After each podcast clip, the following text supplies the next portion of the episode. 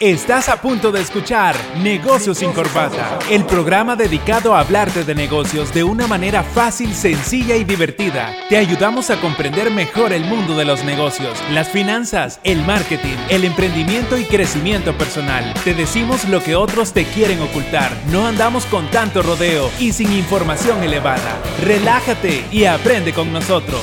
Comenzamos.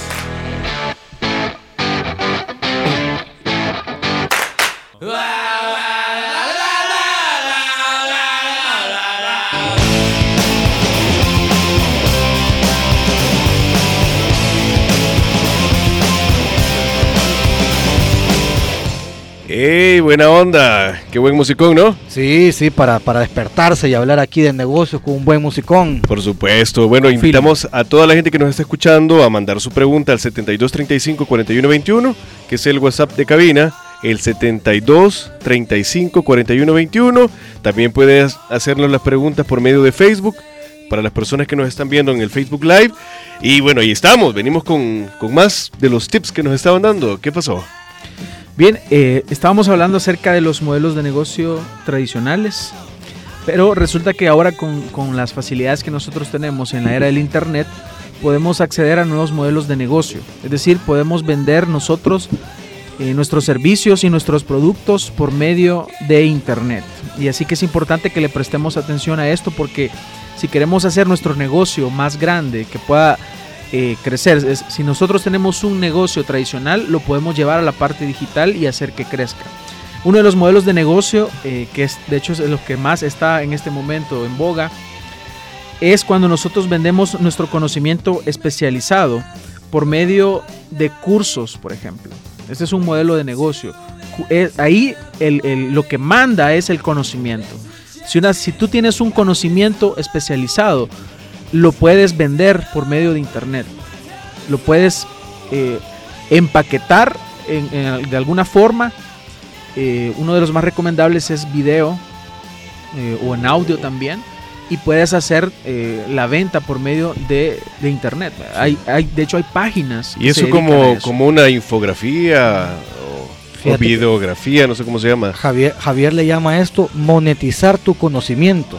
Ah, monetizar sí. tu conocimiento. Es la monetización de tu conocimiento. Uh -huh, porque al final tú, tú tienes un conocimiento y eso lo puedes, eh, ¿cómo se llama? Monetizar en las redes. Hay diferentes maneras, hay diferentes maneras de monetizarlo. Sí, tú puedes tener un conocimiento especializado y lo pones a la venta. Es decir, alguien necesita tu conocimiento. Y aquí no hay, no hay límites. Si tú puedes, te voy a poner un ejemplo. Si tú eres una de las personas que sabe cocinar bien y se especializa en un tipo de cocina, tú puedes hacer un curso eh, para poder vender esto a través de internet, porque hay alguien que Ah, puede comprarte sí. tu, tu conocimiento. Entonces, esta es una de las formas en, en las cuales nosotros podemos eh, monetizar nuestro conocimiento, que básicamente es el, el, el, lo que le llamamos conocimiento especializado. Es vender un conocimiento eh, por medio de una asesoría, un curso en línea, charlas, libros también. Ahora es mucho más fácil escribir un libro, no necesitas imprimirlo, necesitas obviamente tener una buena ortografía, si no lo quieres pasar por una, por una edición, por un editor, eh, que lo puedas hacer tú y luego lo pones a la venta. Entonces puedes eh, llevar tu conocimiento, trasladarlo a un libro sin necesidad de que salga impreso. Ahora, si tú quieres imprimirlo, está muy bien también. Hay, hay gente que te lo va a comprar. Sí, y hay, basta, hay varias plataformas eh, que, que uno se puede apalancar, por ejemplo Amazon. Yo cuando hice mi primer libro que se llama Finanzas para Emprendedores, que por cierto lo pueden, lo pueden comprar en Amazon por menor del precio de un café. Ahí está el libro en Amazon. Entonces eh, Amazon me permite llevar ese libro al mundo. Entonces ahí yo estoy, eh, lo que decía Javier, monetizando mi conocimiento. O sea, estoy eh, vendiendo mi conocimiento por medio de ese ese ebook. Ah, qué genial. Bueno, y aparte te expones a que una editorial te, te busque claro. y, y a llevarlo a, claro. a producirlo en masa. Claro, porque, porque ahí la gente lo lee y ya va el boca en boca, porque no solo me permite, o sea, no solo me voy a quedar en El Salvador, sino que Amazon es mundial. O sea, Exacto. cualquier persona que, que, que, sepa hablar español puede descargar mi libro. O sea, solo por 4.99 y se va a llegar, se va a llevar una información de calidad. Entonces eh, puede descargar el libro y el libro se puede masificar.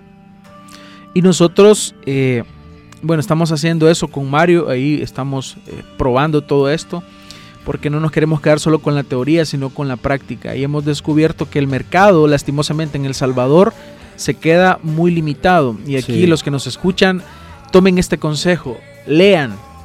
Cuanto ustedes más lean, ustedes más podrán aumentar ese conocimiento y dedíquense a leer aquello en lo cual ustedes quieren crecer. Existe infinidad de libros en internet a los cuales nosotros podemos acceder. Si ustedes no les gusta leer en su tablet o en su celular, pues pueden eh, comprarlo impreso. Entonces es importante que leamos. Si tú eres de las personas que está en este mundo de los negocios y que quiere emprender y que quiere hacer crecer un negocio, es necesario que tú leas. Por ahí recomiendan, recomiendan que leamos acerca de lo que queremos aprender o desarrollar en nuestro negocio, por lo menos una hora al día de lectura. Y la gente se va a preguntar, "¡Ah! yo no tengo una hora al día, Javier. Ahí están los audiolibros. ¿Cuánto tiempo pasamos en tráfico? Tú, vas en- tú puedes ir en el bus, tú puedes ir en un carro, tú puedes ir en un taxi. ¿Cuánto tiempo pasamos en tráfico? Entonces tú ahí puedes programar tu, tu, tu audiolibro. Puedes eh, incluso también, en, estás haciendo ejercicios, estás en la casa. O sea, hay un montón de, de- de- de maneras en las que uno puede, puede eh, ¿cómo se llama?, adquirir ese conocimiento. Así es, bajémosle un poquito el reggaetón y subámosle a la lectura. Sí, ¿verdad? Eso nos prepararía más. ¿Qué les parece si nos vamos con una pregunta del público? Excelente. Ok, vamos con la pregunta entonces. Buenas tardes, mi nombre es Joana. Este, estoy escuchando su programa y quisiera consultarle que cuáles son los errores que uno puede cometer al emprender su negocio. ¿Escucharon la pregunta? Los errores. Sí, los errores que uno puede cometer al emprender su negocio. Bueno, Sí, eh, ya, ya mencionamos algunos en, Ujú. la, en la sección anterior, ¿verdad? Uno de ellos eh, mencionábamos que era no conocer el mercado, por eso debemos investigar. La investigación es importante, es dedicar tiempo a cómo funciona. Una de las cosas que eh, escuché de una persona que se dedica al marketing es que cuando esa persona quería aprender cómo funcionaba una agencia, se fue a meter a una agencia y dijo, voy a venir acá eh, de, de tales horas a tales horas y yo voy a hacer lo que ustedes me digan. Únicamente quiero aprender cómo funciona. Y eso le, le llevó a él a adquirir esa experiencia de cómo funciona una agencia de publicidad. Entonces, igual, si una persona quiere conocer bien un mercado, tiene que meterse, tiene que echarse un clavado en ese mercado y conocer todo lo que pueda. Investigar, hacer entrevistas, preguntar. Eh, de hecho, eso es lo que ella está haciendo ahorita. Preguntar es parte de, de- de ese, Claro. de ese desarrollo que quiere emplear. ¿no? Así que uno de los errores que las personas cometen es no conocer el mercado. Y es por eso importante educarse. Educarse y lo que ya mencionábamos. Otro error es gastar en cosas innecesarias que no producen dinero. Ese es otro gran error. Otro error en términos financieros, no separar las finanzas personales de las finanzas del negocio. Es un gran, gran, gran error. Si yo ni siquiera puedo administrar mis finanzas personales, ¿cómo voy a pretender administrar un negocio? Es imposible, lo voy a llevar a la quiebra. Otro error, eh, buscar el momento perfecto. Yo empiezo a buscar el momento perfecto, quiero tener listo esto, quiero tener mi título, quiero tener mi diplomado, quiero tener un montón de cosas y nunca empiezo. Entonces la perfección es la que me va a llevar a no iniciar. Entonces esos, so- esos son otros errores que uno de los emprendedores puede, puede Y otro que cuando ya empezamos a echar a andar el negocio, andamos con los precios demasiado bajos. Entonces, si tú empiezas con un precio bien bajo, después va a ser muy difícil subirlo, casi imposible, porque ya estuviste dentro del mercado actuando con esos precios y es difícil que las personas luego quieran comprar. Tienes que hacer otra estrategia para poder vender, no, no te vayas por bajar los precios. Es que me, da- miedo vender, dice la gente. Es que, y si, y si no me compran, a mí me daría más miedo no ganar. Porque yo puedo vender un montón, pero si no estoy ganando o estoy ganando poquito, ¿de qué me sirve? Eh, ¿Cómo se llama? Otro error de lo, de lo que decía Javier, vender commodities. O sea, no vendan cosas que son iguales, porque ahí se las van a comprar únicamente por precio. Si usted está vendiendo un montón de cosas que son iguales a las de su competencia, no hay un valor. Si usted quiere eh, que la gente le compre a un mayor precio o tener una mayor rentabilidad, venda valor. No venda productos ni servicios, sino que venda valor. Excelente. Eh, ¿Nos vamos con otra pregunta? ¿Ok? Ok. Escuchando lo que está saliendo en el programa y yo quisiera saber, les voy a contar un poquito. Eh, yo estoy emprendiendo una farmacia y yo quisiera saber cuáles son los errores más comunes que se puede cometer a la hora de emprender. Esto con el sentido de evitar eh, cometer esos errores. Bueno, vamos a hablar del tema de la, así rapidito, de uno de los errores de la farmacia. Bueno, uno de los grandes errores de la farmacia es eh, no tener un buen sistema de inventario. Es súper, súper importante, ¿por qué? Porque las farmacias generan, eh, ¿cómo se llama?, un montón de inventario y el inventario de las farmacias tiene que ser un inventario que rota con rapidez. Entonces, llenarse de mucho producto o llenarse de bastante inventario le va a reducir flujo de efectivo. ¿Por qué? Porque es un inventario que lo tiene estancado. Y muchas veces eh, los emprendedores o las pymes caen en esto por querer agarrar un mejor precio o por querer tener una mejor promoción para ganar más dinero con ese producto, compran el montón de cosas. Entonces, cuando compran el montón de inventario, eh, se sobreestoquean, que lo que se llama se sobreestoquean y tienen el inventario estacionado. Inventario estacionado es dinero que está parqueado. Entonces, en el tema de las farmacias es importante el control del inventario. Porque, como les digo nuevamente, las farmacias tienen un inventario que rota rápidamente. Entonces, tiene, tiene que tener un gran cuidado con el sistema de inventarios. Y yo le abonaría que desarrolle un buen branding. Branding hablamos de que pueda tener su logo, sus colores que lo identifiquen y que le permitan eh, poder darse a conocer en el mercado, porque farmacias creo que existen muchas, así que el reto es grande. No solo se trata de decir, bueno, eh, voy a poner una farmacia porque es un negocio que da, sino que también es algo que nos va a llevar a nosotros a poder crecer el branding, así que debemos apostarle al branding. Bueno, tenemos otra pregunta acá. Eh, primero que nada, excelente tema, dice Frank Morales. Un saludo a Frank Morales. Saludos. ¿Nos podrían compartir una manera segura de hacer importaciones desde China para evitar problemas de estafas y otros inconvenientes al realizar una compra? Ok, bueno, me imagino que las, está, las estará haciendo por... AliExpress. Por AliExpress, por, por Alibaba. O sea, me imagino que lo está haciendo por, por Alibaba. Esto es un tema eh, bueno, a mí una vez yo importé una mercadería, gracias a Dios eran solo muestras y me robaron 750 dólares. Yo cometí un error financiero, mandé el dinero por una plataforma que no era la adecuada. O sea, yo mandé el dinero por, por, esas empresas que tú puedes mandar dinero a cualquier parte del mundo. Entonces no había algo que me respaldara esa compra. E, es un poco complicado, pero yo creo que estos sistemas, por ejemplo, AliExpress, ya van teniendo como una mejor seguridad en este tipo de, comercio electrónico. También hay que asegurarse eh, a quién le están comprando, o sea, meterse internet, a ver si la empresa, la empresa es una empresa real y todo eso. Y algo que yo sí le recomiendo es que empiece a importar poco. Porque si se llega a equivocar, se ve equivocar con poco dinero, no con mucho dinero. O sea, si yo importo un contenedor y pasa cualquier cosa en el contenedor, me lo roban. O, o, o, se llama? o el DAI del 10% me suben a un 15%. Y me dejan el contenedor en puerto y empiezan lo, ¿cómo se llama? los gastos de estadía del contenedor a aumentar. Hay un montón de factores. Entonces yo, yo creería que lo primero que esta persona debe hacer, Eric se llama, ¿verdad?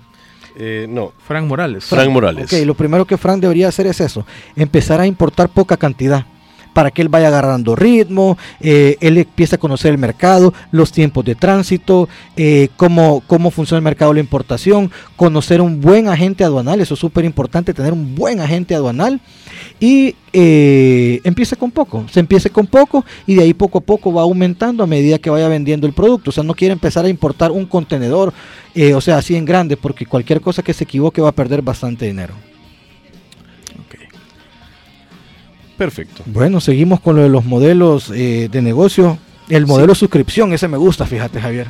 El de suscripción es fácil de identificar. Por ejemplo, creo que ahora todos tenemos Netflix y estamos pagando una suscripción que nos permite por una cantidad de dinero tener acceso a todo lo que nos ofrece el sitio. Entonces, esto aplica, por ejemplo, si tú quieres, si tú eres una persona que da algún contenido, eh, tienes tu sitio web por ejemplo, si vendes también cursos, de, por ejemplo, tú dices, ok, yo tengo esta serie de cursos elaborados, esta serie de contenidos, y si tú quieres acceder a todos ellos eh, en un mes o tener a tu ah, disposición todos estos, entonces te suscribes y me pagas cierta cantidad, entonces es como en vez de que lo cobres todo lo que, lo que cuesta esa información, es como ir dividiendo, ¿no? Entonces, por, por esa... Eh, como un pago a plazos. Así es. Sí, el otro, ¿sabes cuál es otro buen ejemplo? Open English. Open English es otro ejemplo de, de un modelo de suscripciones. Lo bonito de este modelo en términos del emprendedor, que tú ya vas generando un ingreso fijo. ¿Por qué? Porque todos los meses te ven dando dinero. Entonces el modelo de suscripción es un modelo en términos financieros bonito, pero claro, hay que trabajar el marketing y hay que crear una comunidad. Así es. Otro modelo es el, el freemium, que es regalar un servicio, pero hasta cierto punto. Entonces, por, eh, eso lo hemos visto cuando descargas un programa o alguna aplicación o algo y te dice, ok, si quieres desbloquear todas las funcionalidades de la aplicación, por ejemplo, tienes que pagar. A donde está nuestro podcast, en Spotify. En Spotify es, este, es un, este es un tipo de modelo eh, freemium. Otro ejemplo, Skype. Por ejemplo, Skype es otro modelo de, de, suscripción freemium. ¿Qué otro, otro ejemplo así de suscripción freemium? Bueno, no sé si, si, las personas utilizan, pero a mí me encanta esta herramienta. Trello es otro ejemplo de, de suscripción premium. También, eh, si tú quieres disponer de espacio en, en Ah, sí, Dropbox. Dropbox. Dropbox es otro modelo de suscripción premium. Se te dan el dulcito, pero no la piñata completa. Si quieres la piñata completa, la tenés que pagar.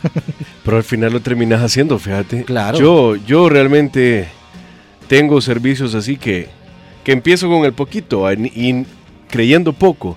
Y poco a poco voy subiendo hasta volverme full. Y yo, sé, yo sé que las personas dirán, ah, pero eso es para las grandes empresas. Ese es algo que hay que cambiar en la mente. O sea, ¿por qué no podemos comenzar nosotros también a hacerlo?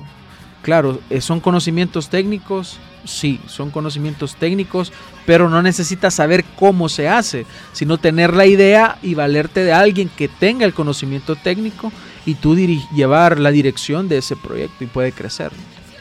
Uy, fíjate, de, lo, que han dicho, se me vienen miles de ideas. conozco mucha gente que son informáticos, que crean programas, pero no saben cómo venderlo son buenos técnicos, pero no buenos vendedores. Así Yo creo que esa es una dolencia que, que pasan muchos emprendedores, o al menos que ni siquiera han llegado a la etapa de, de imaginar que pueden emprender. Claro, y después lo que resulta es que los termina contratando uno más vivo y ellos terminan de empleados. Entonces, claro, es que así es el negocio. O sea, si, si, vos no vas a cumplir tus sueños, vas a ir a trabajar por cumplir los sueños a alguien más. De alguien más y, quiero, bueno, yo quisiera aprovechar el, momento para invitarles a que puedan eh, buscarnos en nuestras redes sociales. Pueden encontrarme a mí como arroba Javier Castro Marketing. Si ustedes necesitan alguna asesoría, con gusto les podemos ayudar. Igual Mario Financiero, con asesorías financieras que ustedes necesiten, estamos ahí para servirles. Creo que nos queda poco tiempo, así que hablemos del último tema, que este tema nos encanta, Javier y a mí, el mindset. Ah, sí, chivísimo. Vamos a hablar del mindset. Esto del mindset es la configuración mental que tienen los emprendedores. O sea, son los paradigmas. ¿Y qué son los, los paradigmas? Los paradigmas es la programación que nosotros hemos recibido desde pequeños en ciertos puntos. Entonces, este mindset es súper importante y por eso lo quisimos traer a este episodio número 2, porque todo emprendedor o toda persona que quiera pasar a ser un emprendedor o de emprendedor a empresario, tiene que tener un chip totalmente diferente. O sea, tiene que actuar diferente y tiene que pensar de forma diferente. Y una de las principales cosas que tiene que cambiar es el conformismo. O sea, e, e, ese conformismo de que, ay, yo ahí estoy tranquilito, así como tú decís, ay, yo tengo un amigo que es técnico, ay, yo estoy tranquilito con mis dos, tres clientecitos que me salgan mensuales, yo gano dos mil dólares y ahí voy pasándolas, esa palabra, pasándolas, yo pago mis deudas, pago el colegio de mis hijos y relax. Es un conformismo, o sea, al final no está saliendo de nada no está saliendo de nada. Entonces el conformismo es uno de los, es uno de los paradigmas, de los malos paradigmas o de los limitantes que uno se debe de, quitar. Así es. Yo creo que es una de las cosas con las cuales todos, todos luchamos de alguna manera, ¿no? Poder decir, ok, estoy bien acá, todo me está yendo bien, o sea, tengo lo que necesito, pero resulta que eh, a veces necesita, llegamos a un momento en que ya topamos, como me pasó a mí, eh, ya no quiero seguir trabajando para alguien más y necesito tiempo con mi, con mi familia. Y eso no quiere decir que al emprender todo va a cambiar y ya voy a tener más tiempo. Es un proceso, pero llegarás a un momento en el cual podrás tener mucho más tiempo y eso lo hablamos la vez anterior, que finalmente te das cuenta que, que necesitas pasar más tiempo con tu familia. Y muchas personas viven en su trabajo y van a su casa a, a dormir nada más. Pero mira, una, una pregunta puntual. Esto es un autoexamen. ¿Cómo sé o cómo no sé que ese mindset que tengo es el que me está haciendo vivir una vida lineal en vez de, de subir, de escalar o de pensar diferente? Porque al final creo que ese tipo de programaciones son las que no solo te mantienen conforme, sino que se te vuelven ataduras, tus cadenas, no te dejan salir y tampoco crearte ni, eh, ni desear ni, ni aspirar a algo mejor. Mira, el indicador es bien fácil. ¿Cuáles son tus resultados? El indicador es súper fácil. ¿Cómo yo sé si estoy cayendo en un conformismo? ¿Cuáles son los resultados que estás teniendo actualmente? ¿Son los resultados que tú quieres? Son los resultados que tú sos capaz de dar. Porque si no son los resultados que tú quieres o no son los resultados que tú sos capaz de dar, estás en una zona de confort. O sea, estás en el conformismo. Es súper fácil ese indicador por medio de tus resultados. ¿Qué resultados las personas que nos están escuchando están obteniendo actualmente? Y si, están, si no están obteniendo esos resultados es porque hay que cambiar. Y se empieza a cambiar la parte mental. O sea, hay un montón de, de emprendedores que le buscan las cinco patas al gato. Buscan y qué es lo que pasa en mi negocio y qué es lo que no funciona y estrategias de marketing y estrategias de venta.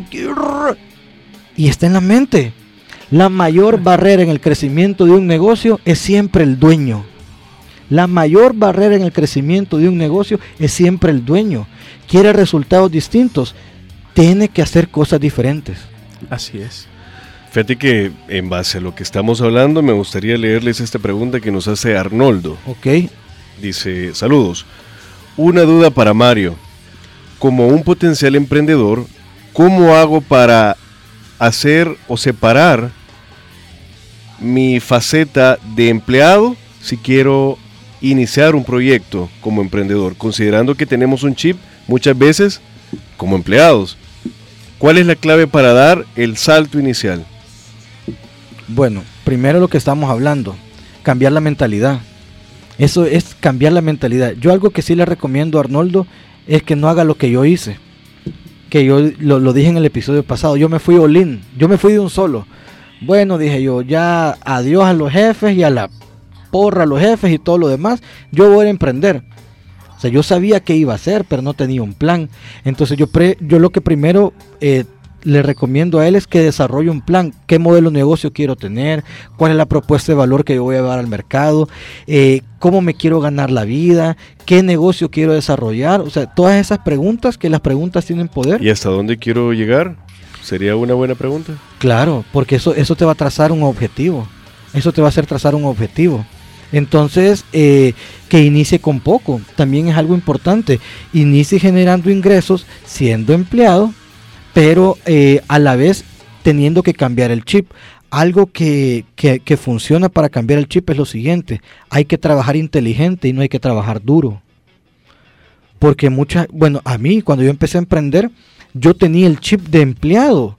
Mira, yo decía, no, yo me tengo, yo tengo que estar en mi casa porque como empecé en la oficina en la casa, yo tengo que estar en mi casa a las 8 de la mañana, ya bañadito, cambiadito, desayunado y con mi café. ¿Y quién dice? ¿Y quién dice? O sea, todavía tenía la mentalidad de empleado, de 8 a 5. Y a mediodía el almuercito. ¿Y quién dice eso? Yo tengo que trabajar de forma inteligente, porque ahí estoy trabajando de forma dura. Entonces lo que estoy haciendo es siendo un autoempleado, o sea, empleado de mí mismo. Pero no termino de ser un empleado, aunque sea hoy empleado de mí mismo. Entonces ese, ese cambio de chip es el que hay que el, que, hay que, el que hay que empezar a, trabajar y a desarrollarlo.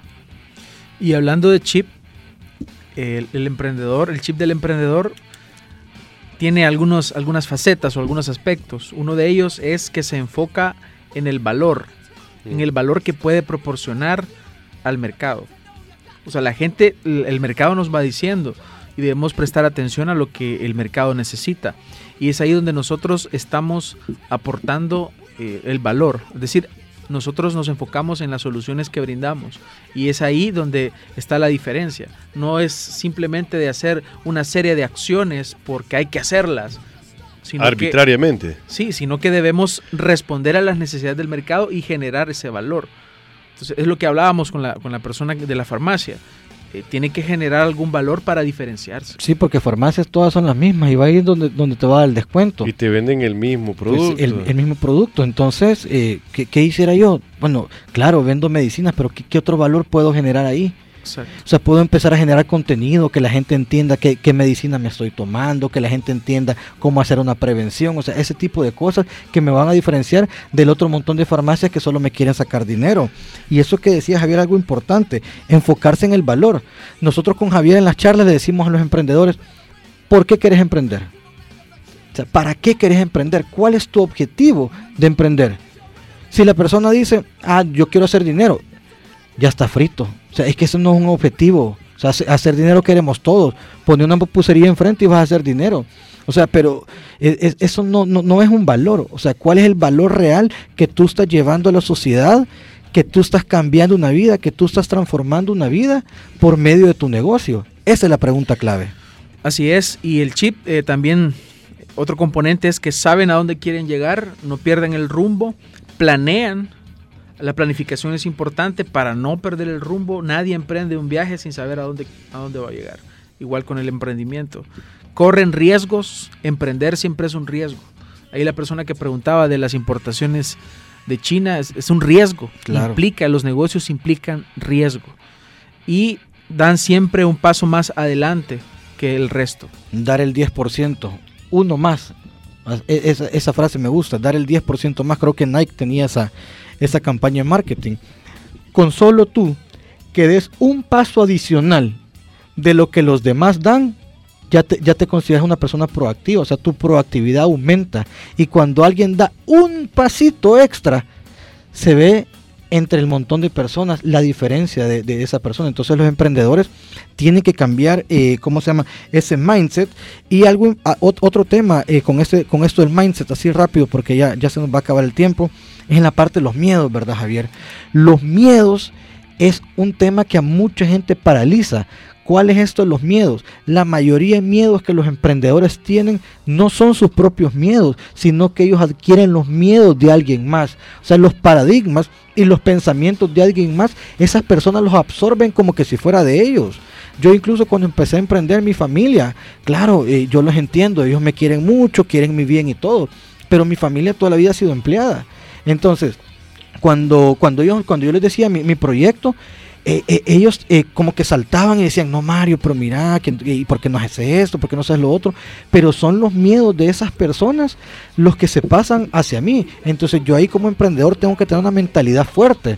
O sea, si yo ya leí, si yo me he preparado, si yo tengo un plan de negocio sólido, ¿cuál va a ser el miedo? O sea, el, el mayor miedo es no saber qué se está haciendo. Ese es el mayor riesgo, no saber lo que se está haciendo en un negocio. Así es. Terminamos. Me parece excelente, vos. Qué buen contenido. Eh, creo que se respondieron las preguntas que hicieron las personas. Me quedé yo también con un montón de preguntas, pero, pero es lo bueno. Traemos más contenido el próximo programa. Recuerden que nos pueden escuchar el siguiente miércoles a las tres y media. No olviden de buscar el podcast anterior y este podcast en Spotify, en Spotify Radio Asder. Y estamos siempre, siempre nos dejan picados. ¿Qué pasó?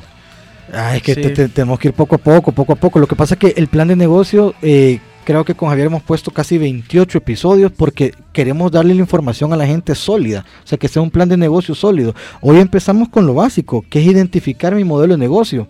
De ahí poco a poco, la otra, la otra semana vamos a tocar la propuesta de valor. O sea, vamos a hablar de la propuesta de valor, cómo se hace una propuesta de valor, qué es una propuesta de valor, la diferenciación y todo lo demás. Entonces vamos poco a poco, pero qué bueno, la idea es esa, dejar en las personas esa, esa, esa espinita, ese carboncito encendido. Excelente charla, la verdad, charla magistral. Por favor, regálenme sus redes sociales, donde los buscamos.